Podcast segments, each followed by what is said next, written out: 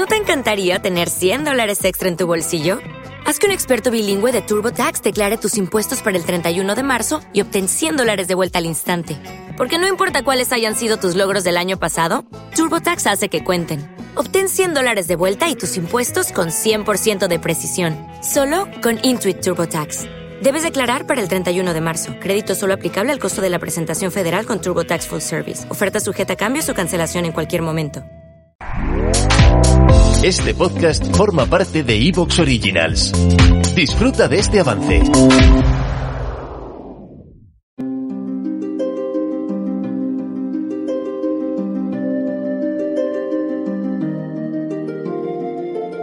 En Claves de Leyenda, con Álvaro Anula y Ana Colmenarejo.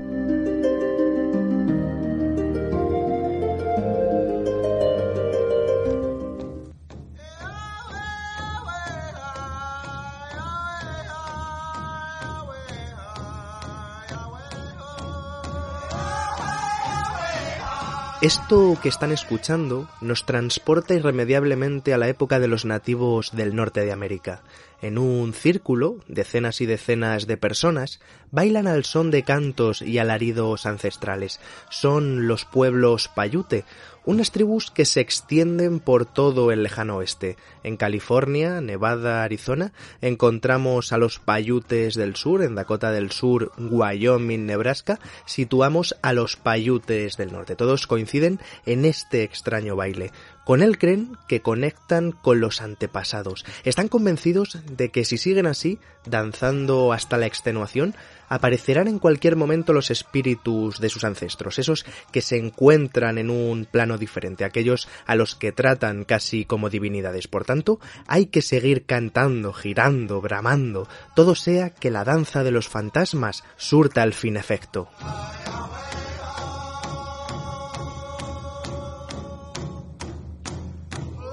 Nos encontramos concretamente en Dakota del Sur. Aquí, hombres y mujeres, mayores y niños, no dejan de bailar y danzar con gritos y saltos. Son el pueblo Lakota, de los más conocidos entre los Payute del norte. La música y los aullidos no dejan de sonar, y en medio del círculo de danzantes hay un hombre, un individuo de unos 30 años aproximadamente que viste igual que los blancos. Lleva sombrero, un abrigo al estilo europeo y sobre todo se ha criado entre cristianos devotos. Pero esto no quiere decir que no le respeten. De hecho, le consideran un líder, un guía espiritual. Su nombre, Woboka. De él cuentan que sus antepasados eran sabios, también que es capaz de controlar el clima como y cuando quiere. Dicen incluso que fue capaz de hacer que cayeran bloques de hielo en pleno verano y que sus visiones pueden salvar a aquellos hombres y mujeres de la desgracia. Woboka dice que la invocación de los antepasados traerá el fin del hombre blanco. Afirma que si siguen danzando todos juntos, el enemigo dejará de invadir una tierra que no le pertenece. Si continúan dando saltos, aquellas construcciones extrañas que nunca habían imaginado serían destruidas en un abrir y cerrar de ojos.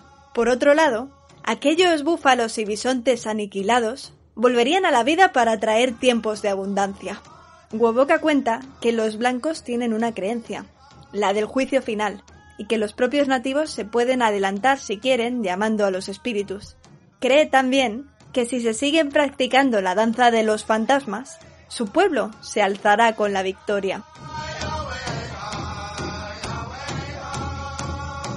Por tanto, los Lakota siguen invocando a los espíritus en su danza particular de los fantasmas. Woboka no es consciente además de que los hombres con los que se ha criado conocen y saben a la perfección la corriente espiritual que ha creado de la nada y tampoco que unos años después, concretamente el 29 de diciembre de 1890, la tragedia va a inundar a esta tribu a orillas del río Wounded un lugar otrora sagrado, un recinto diferente para los ancestros. No entraba en sus planes que cientos de hombres y mujeres, niños y ancianos, iban a ser totalmente masacrados por el ejército de Estados Unidos. Todos los fallecidos además, que fueron ocultados sus cadáveres por la nieve y el hielo, justo ese que supuestamente era capaz de crear de la nada a este profeta, pues eran practicantes de este mágico y enigmático ritual, una tradición, como digo, que quizás se ha visto eclipsada por la literatura, por el cine western también, pero como vemos, nada que ver con lo que significó para la resistencia nativa en aquellos años, en aquellos tiempos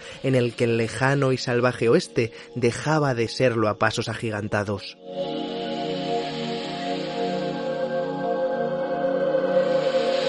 Por ello es necesario conocer de cerca los secretos y elementos que tiene esta danza de los nativos norteamericanos. Y si hay alguien que los conoce mejor que nadie, es nuestro invitado.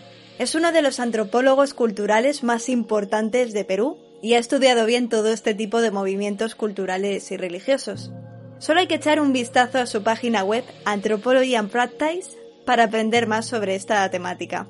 Así que desde tierras peruanas ya nos está esperando para enseñarnos qué hay y qué se esconde tras esta danza ritual que puso en jaque a los Estados Unidos. Wilmer Mejía Carrión, desde aquí en España te saludamos, bienvenido a Enclaves de Leyenda y nada, siéntete como en casa, que para eso estamos. Hola, encantado de estar con ustedes en este programa. En primer lugar, Wilmer, ¿en qué consiste esta danza fantasma y dónde encontraríamos su origen? Quizá antes del siglo XIX, cuando cobran especial relevancia, especial importancia en la historia. Y también, por otro lado, ¿qué elementos, qué símbolos clave encontramos dentro de esta ceremonia religiosa? La danza fantasma fue un movimiento religioso que derivó en un movimiento político que los antropólogos han clasificado como parte de los movimientos mesiánicos o milenaristas. Fue un intento eh, de los pueblos nativos del oeste de los Estados Unidos para recuperar su cultura tradicional. Algunos historiadores consideran que la danza eh, fantasma tendría un origen más antiguo, ¿no? en el sentido de que es parte de un proceso en el cual la cultura de los europeos entra en contacto con la de los pueblos americanos y esto desde el siglo XV. Un antecedente indirecto de la danza fantasma sería el movimiento del Takyonghoi. Fue un movimiento milenarista mesiánico que se dio en los Andes peruanos en el siglo XVI y que en líneas generales tuvo similares características que la danza fantasma. Eh, este movimiento, ¿no? el movimiento de la danza fantasma, surgió eh, de una serie de crisis. ¿no?